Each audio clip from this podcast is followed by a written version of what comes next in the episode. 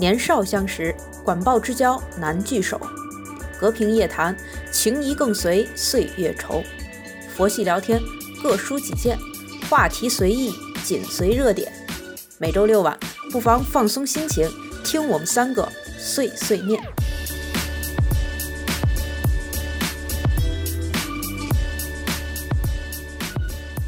Hello，大家好，欢迎大家在周三准时收听我们的 周六有空吗？这是双更之后这个名儿是不是该改一改了？我刚想到的。对，我们要把简介也重新写一下。每天有空吗？我我们是出个新系列还是怎么着？还是把名儿改了，叫今天有空吗？周三、周六有空吗？哪天有空啊？睡前有空吗？行吧，咱咱们上一期又开了一个这个，又继续我们之前的这个魔法在中国系列啊。我们主要说了说在哈利波特里边，也就在魔法世界里边出现了一些很神奇的这种魔法用品，然后在我们现实生活中可能已经通过先进的科技得到了实现。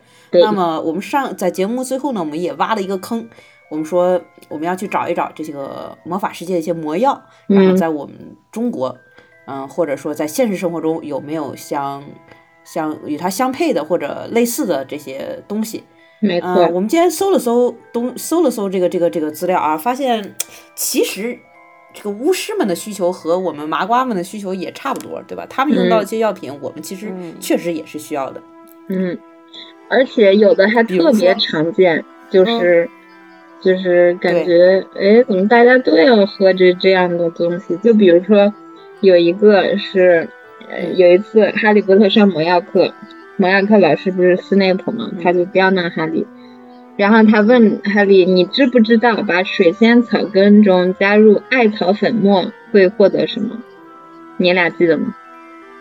哈利说：“哈利，哈利说，嗯，嗯，我记得有这样的情节，但我不记得配出什么来。”哈利也没答上。嗯，其实这样的这两个那个这个植物呢混合在一起，可以配出一种强效安眠药，也叫生死水。然后它这个，哎，你一听就知道了，安眠药嘛，那我们也有啊，对吧？对呀，嗯，郭老师熟，为什么我熟？郭老师是褪黑素，郭老师，郭老师那，啊，褪黑素算是现在。对，现在比较，现在还是这两年比较推崇那种安，算是安眠药吧，我觉得助眠，助眠。对，它主要是调节大家的那个调节人的生物钟这个吧，就是生物钟相关的一些一些功能。对，它的相比传统的那些西药的安眠药，它的毒副作用可能会小一点。但是但是不是给它做广告啊，就是还是不需要就不要吃，尽量不要依靠药物。对，嗯，对。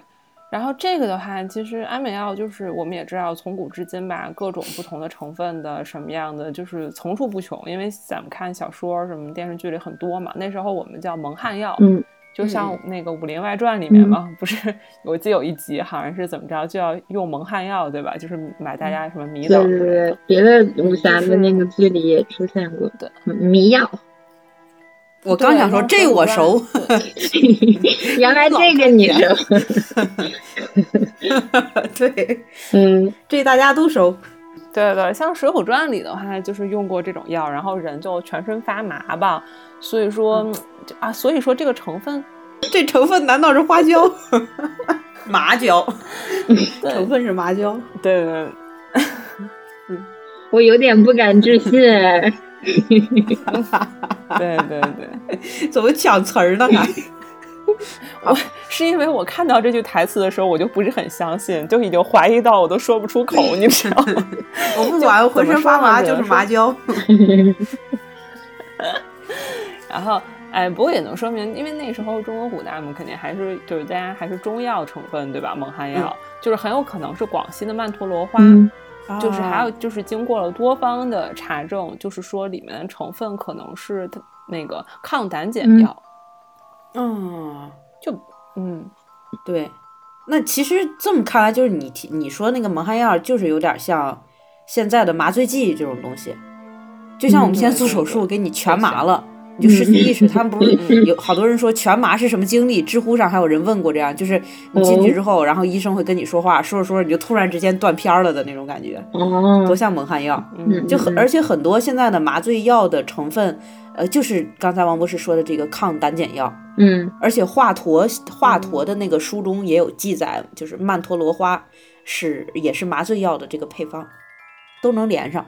哎，那这那就喝点酒不也行吗？喝，嗯，酒壮怂人胆，喝点酒不也能断片吗？直接就断了。那种断片可能不太一样，就是我划我划你一刀，你可能还得起来闹啊，疼。嗯，对，就是，哎，其实作用都差不多吧。生死水也是一个强效安眠药，就是喝下去以后，你也是，也是那个是有一点像是深度睡眠，然后失去意识这种的。嗯，然后我还查到一个更加神奇的，就是和那个哈利波特简直是神似，就是感觉像是魔法的情节发生在了我们麻瓜世界中，就是呃有一个药叫吐真剂，就是让人说真话的一个药，而且当时在魔法世界里，它也是一个呃就是只允许在极端恶劣情境下才可以使用的，一般是。就是不允许使用的，魔那个魔法部对这个药物有一个严格的使用规定。然后呢，我就去查了一下，原来这个吐真剂我们就是在我们这个呃嗯生活中也有，而且它也曾经被用来审讯犯人。然后这个药是在十九世纪二十年代的时候出现的，在美国德克萨斯州有一个呃比较当地比较有名的妇产科医生，他叫豪斯。然后他当时发现，如果你给病人使用一个叫做东浪荡碱氢溴酸盐这种药物可以作为麻醉剂，然后，因为他是妇产科医生嘛，他就用这个药物，呃，用来给这个分娩的妇女使用，可以减轻他们在分娩时的痛苦。然后他在使用这个药的时候，他就发现有一部分患者。是，他是会陷入昏迷，而且是进入一种半梦半醒的状态。你如果跟他说话的话，他还能应答，就是他还没有完全的睡着，就是他是可以应答的。巧就巧在这个豪斯医生，他还是一个精神病学的。呃，那个研究者就是他，也对精神病学感兴趣，然后他就他就想，那如果这个药可以就是吃下以后是病人是这样一种状态的话，那是不是也可以用它来作为一个审讯剂？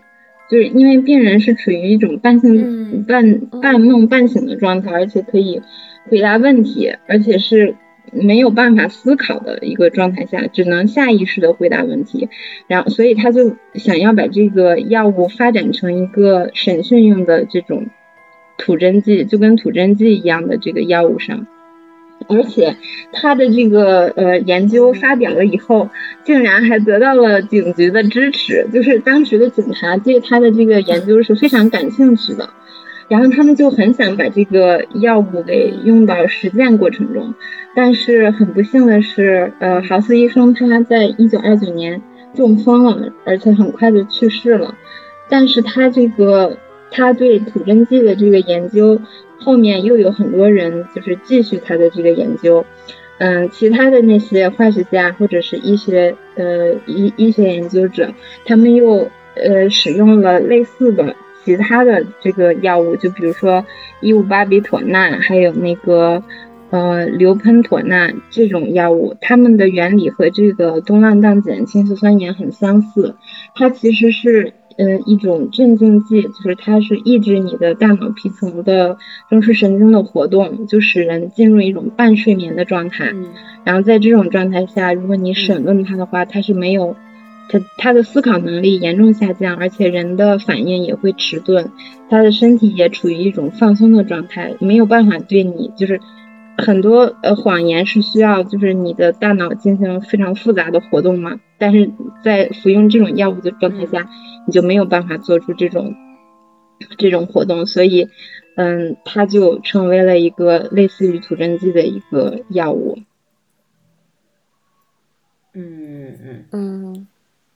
哎，我能插一句吗？就是 我突然你说到这个，我突然想起来，之前我看过一个手术，就是做那个神经，就是开颅的那种神经科学的手术，就他需要在就切掉大神大脑里的一部分肿瘤，就是神经胶原瘤啊一种。嗯。对，然后他因为他要确定没有切到你的功能区域，所以要在手术之中对对那个手术者进行唤醒。嗯。然后通过然后一些问答。然后比如说让你动一下手啊什么的，然后做一些回答、唱歌，然后来测试你的反应。哎，我觉得其实这种有点像，就是虽然开始是麻药，然后在但是在在手术之中还要对病人进行唤醒。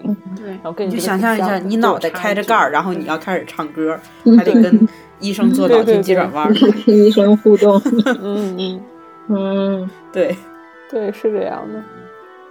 但是我我比较好奇的就是，嗯，这个还咱们还说是土人剂啊，这是土人剂，嗯嗯，你用了它，你就能保证他说的就一定是真话吗？就像你刚才说的，嗯，其实他的思考能力都严重下降了。嗯，对，其实不能，这也就是为什么很多呃国家是对他有那个有一个禁令，就比如说美国，虽然美国是第一个进行研发的这个。国家，但是嗯，美国的美国最高法院是嗯，他是判决这个土真剂的使用是违法宪违反宪法的规定的，这个就是有一定的这个伦理伦理学上的原因吧，就是你你使用这个药物是非常不人道的，就是人处在一个非常痛苦的状态下，然后另外一个原因就是确实它不一定准。首先就是它的剂量很难把握，因为你知道使用这个麻醉药，它其实就相当于是一种麻醉嘛，只不过就是跟我们用的全麻的这个程度不太一样。所有的麻醉药在使用的时候都要考虑到病人的身高体重呀什么的，它的这个剂量是非常难把控的。所以就是你用少了的话，病人这个这个犯人他可能就。就是还能思考，或者是他还能跟你斗智斗勇。但你用多了的话，有可能会对他的中枢神经造成伤害，也不一定。所以他说的这个，你用完以后，他说的这个东西也不一定就是真的。如果你把它作为一个证据的话，有可能会造成冤案。所以这样的话也是对后面也会引起一系列麻烦。所以美国是禁止使用的，而且还有一个国家就是印度，它也禁止使用。但是，嗯，其实虽然这个国家是最高法院是禁用的，但是有一有的时候，嗯，美国的中央情报局啊，或者是呃印度的这个情报局，他会用它来审讯一些极端恐怖分子，就是就跟那个魔法的那个魔法世界很像，就是只会审。在一个非常极端的呃事件里面才会使用，可能就是条件对，就是这个犯罪分子他可能真的是十恶不赦吧，可能才会给他用这种药，而且而且一般都是就相当于是一个违规操作。嗯，你刚才讲的时候，我就想到之前看过一个小品叫《有话坐着说》，你们记得吗？就冯巩演的那个。和牛群嘛，就一坐下就说实话，对对椅子，然后把你摁到上面，你说的就是实话，这多省事儿。哎，土真剂。对呀，哎，如果能把这个发明出来也不错。对呀，然后呃，还有一个《哈利波特》里边特别神奇的，也最经典的一个魔药叫复方汤剂，你们记得吗？当时，嗯嗯，对，嗯，哈哈利和和罗恩他们三个为了想知道就是密室的这个秘密。然后他们就去了这个斯莱特林的休息室，然后他们想化妆成，呃，马尔福的那两个手下，就是克拉布和高尔，想化妆成他们，所以他们就偷了斯内普的那个药，把克拉呃克拉布和高尔的头发，嗯，弄进去，然后做给那个给他们下了安眠药，把他们头发加到里边做成复方汤剂，就是复方汤剂的一个成分必须是你想成为的这个人的头有这个人的头发，然后你就可以变成他的样子，对。对吧？然后我记得当时赫敏好像因为不小心，他他是放错了，他把猫的毛放进去，所以他就变成了猫。对对对，嗯嗯，他本来想放米尔森的头发。嗯，对，操作失误。其实这就有点像咱们说的那个什么吧，易容易容术。嗯，没错，对吧？对，有点像。就是说到易容，就是。我们中国古代就有一个特别有名的这个这个这个，可以说是叫这古代叫什么方士嘛？嗯，就像魔法师、魔术师似的这种，对吧？他们叫做方式。方式对。然后有一个人叫做左慈，就是左右的左，他姓左，慈叫左慈，他应该就是史书里边记载的使用易人易容术的第一人。就当时，嗯，是有一天，就是曹操，呃，宴请左慈，然后在宴会上呢，曹操就想让他露一手，就故意就跟他说说。嗯，我要是现在能吃到松江上的鲈鱼该多好呀！然后左慈就说：“你就丞相，你给我一根鱼竿。”然后曹操就给他拿来了一根鱼竿，然后左慈往空中一甩，然后哎，就有一条鲈鱼挂在了鱼竿上。首先，这个故事的前半部分是不是有点 像变魔术师？对，然后对呀，当时曹操就说：“哇，你是在搞什么？”别人都说说曹操，曹操就 到，你竟然搞了个说鲈鱼，鲈鱼就到。然后。嗯，但是呢，因为曹操这个人吧，我们也知道他，对吧？你在他面前抖机灵，你基本上就是找死。你怎么能知让他知道你这么能干呢？所以曹操当时就觉得啊，这个人不能留，因为他太恐怖了啊，这简直就是幻术啊！所以他就想。但是不是曹操想吃鱼吗？士兵，人家是拍马屁给你，马上给你弄了一条，这也不行。对呀，这就是传说中伴君如伴虎。对呀，这变变变脸比比那什么还快呢，对吧？然后。然后就士兵来捉拿左慈的时候，左慈就不见了，他就钻到墙壁里不见了，就很神奇。然后大家觉得这这也像个魔术，这个就是大变活人。后来就有人这个时候，对，然后这个时候又有人说我们在这个阳城山头上看见左慈了，然后曹操就赶紧派人去捉他。然后这次左慈又变成了一只羊，然后藏在了羊群里边。书上写的时候，对呀，就很神奇。所以说他这个，这就这这比那复方汤剂可神奇多了，嗯，也差不多了。基本上他就是很很都不用去拔羊毛了，也不用去刮墙皮了，对吧？就很玄幻。对啊，嗯嗯。还有一个就是呃，古代还有一个人是呃是宋代的，宋代的有一个人叫呃宋四公啊，宋四公也是以这个。呃，这个这个易容术而著名，说是当时，呃，这个宋四公是他他是经常偷东西嘛，然后有一天他偷了东西，嗯，去人家去报官，然后就是官府就来人派人来捉拿他嘛，去了宋四家，然后宋四他开着一个小茶坊。然后这些捉拿他的人就进去吃茶嘛，就是在这等着他嘛，等他回来就就就抓他。嗯，这个时候上来一个老头儿，他们家的这个叫什么呀？茶官佣人吧，管家。对，茶官老头儿上来就说，嗯，那个给他们上茶。然后大家就说，你把这个宋四公请出来，我们和他一起喝一喝茶。老头儿就说，哎呀，我们我们家我们家相公病了，对吧？还起不来，我给你传个话去。然后老头儿就进去了，进出进去了之后，就听宋四公在里边喊，他说：“我让你给我买粥，你偏偏不肯。”我给了你钱，你不给我好好干活，我要你干什么？然后就听见在里边有这个推打的声音。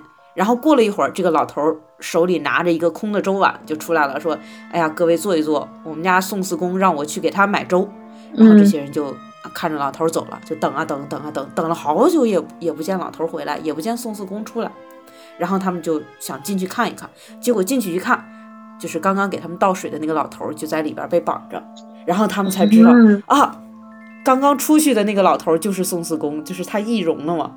然后等他们再去找，已经早就找不到了。嗯，不是他们干嘛非得在门口等着呢？不能进去说吗？那么多人，这不是这不官官差吗？这不得得按程序。太儒雅了。是的呢，就是，嗯，还太多凉了，等的。不是。所以他们这个其实更多的就是，我觉得复方汤剂是靠吃药嘛。他们这种的话，应该还是靠外部的那种吧。因为我们看电视剧里那种，感觉都是什么所谓的人皮面具，什么就是一画然后那种。就像那个《天龙八部》里面那个阿朱，他也可以易容，而且他特别厉害，他是男女都可以易，不知道他咋弄的。嗯嗯嗯，其实他们这种，我觉得他们就像化妆术吧。对。这其实就是终极的易容嘛，对你刚才小陈说的这个人皮面具，嗯，然后对对对，然后说到这个人皮面具，其实古代易容主要就是靠这种人皮面具，然后它的主要材料就是，不知道你们能想象到吗？就是那个猪皮，就是他们会跟用这个不能是人皮呀，我猜猪 皮，牛牛皮牛皮又太厚是吧？鸡皮又太那个什么，不好看，所以就用猪皮，又又白又嫩的。然后他们先做出这个人脸的形状，就是切出相应的形状，对吧？你大脸就切大一点，一般都会尽量切大一点，因为制作过程中它会缩水。然后切，然后你切好这个脸的形状之后，一般用酒来泡。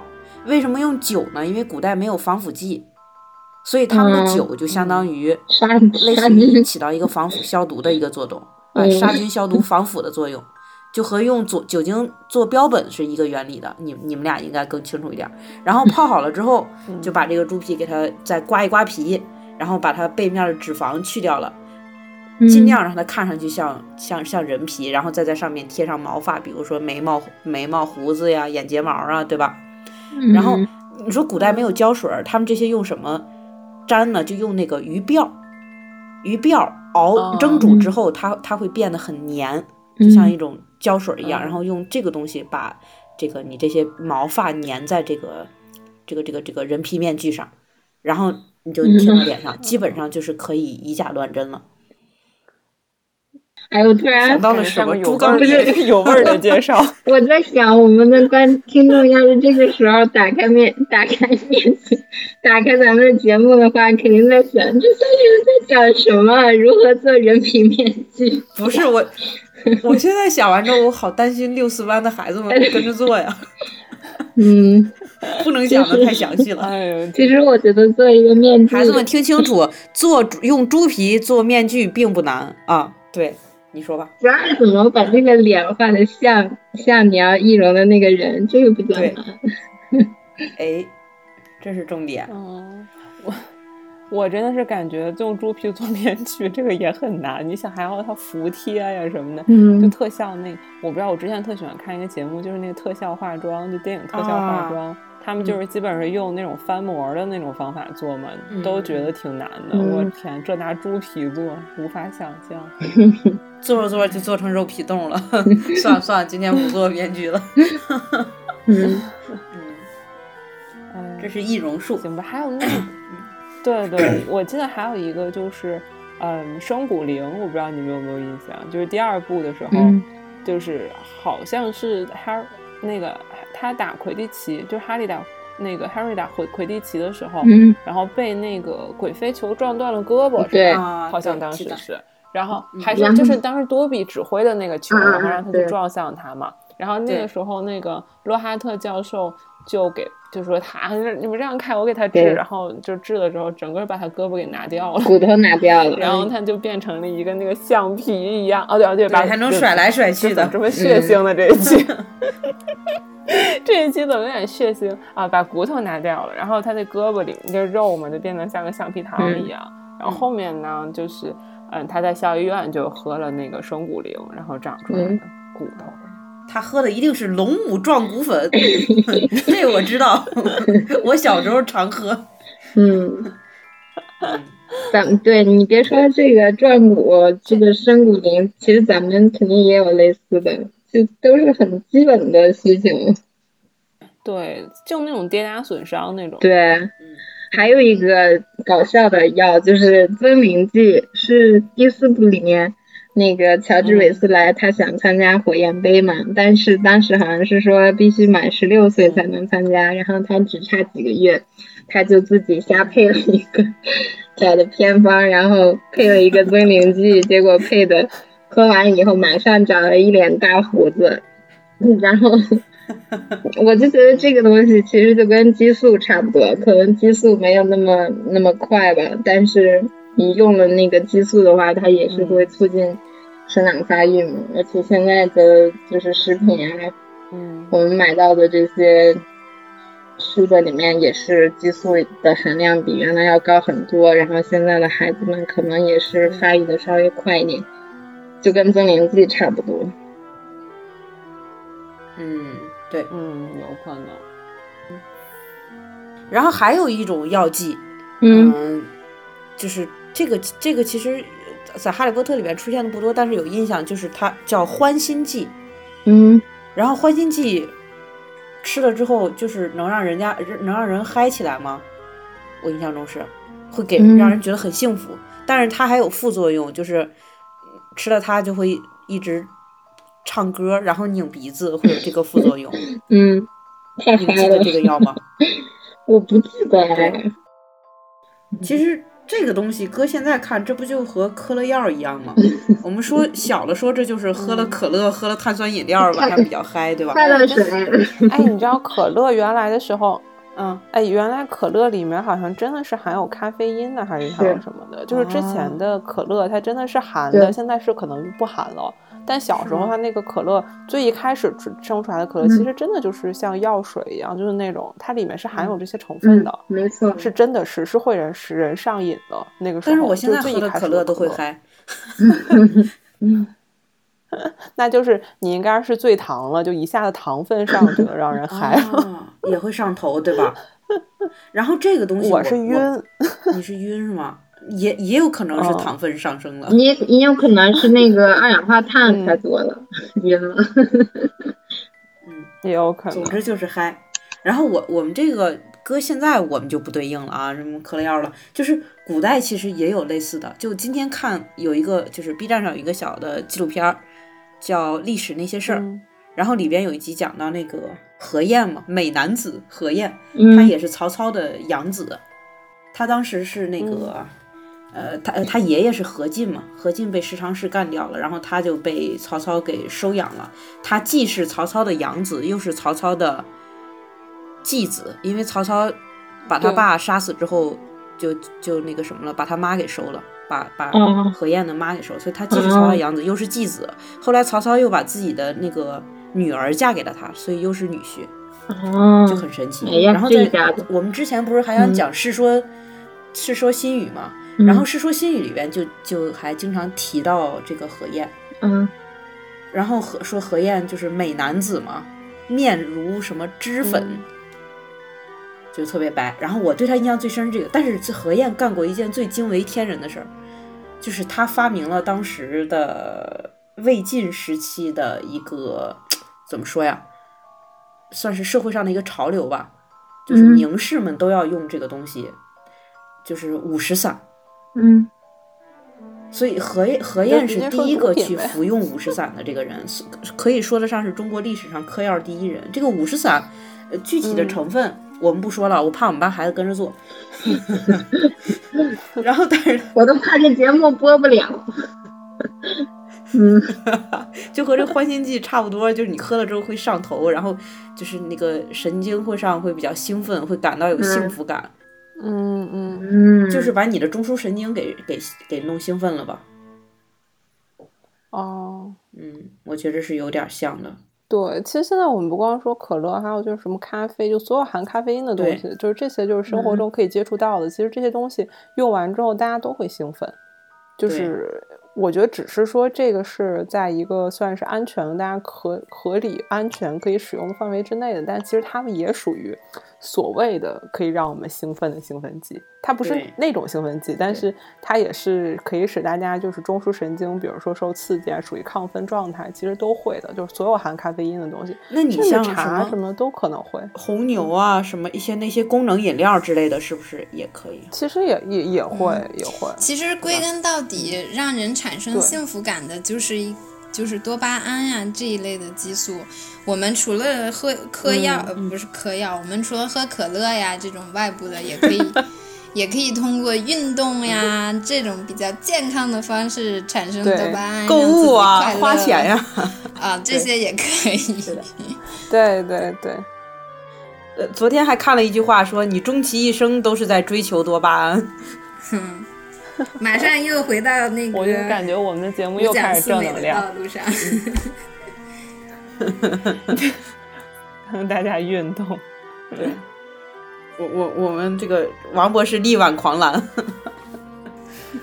好的，我们反正能说的不能说的都讲完了啊，就这样。今天这一期我们给大家讲了魔法世界的魔药啊，那我们这这这个两期的魔法在中国节目呢就结束了啊，大家有什么就是跟魔法有关的想知道的知识呢，也可以在留言中告诉我们啊，给我们提供一些新的思路。嗯，那今天的节目就到这儿了，谢谢大家收听，希望大家早点休息，晚安，晚安，拜拜。晚安，下期见。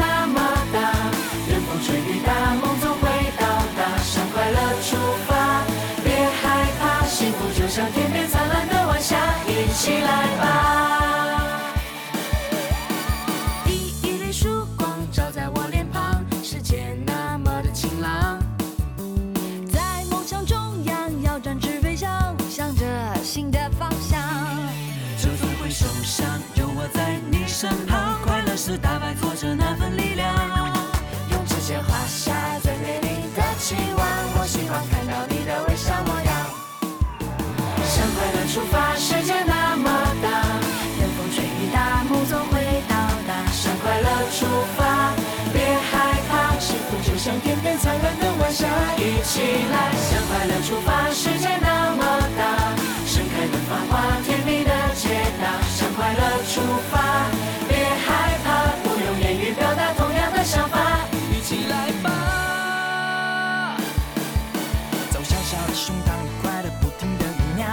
悄悄地在生长，我们不会再迷惘。曾经孩子们的肩膀变得那么的坚强，相信快乐是心底的阳光。第一缕曙光照在我脸庞，世界那么的晴朗。在梦想中央，要展翅飞翔，向着新的方向。就算会受伤，有我在你身旁，快乐是打败挫折那份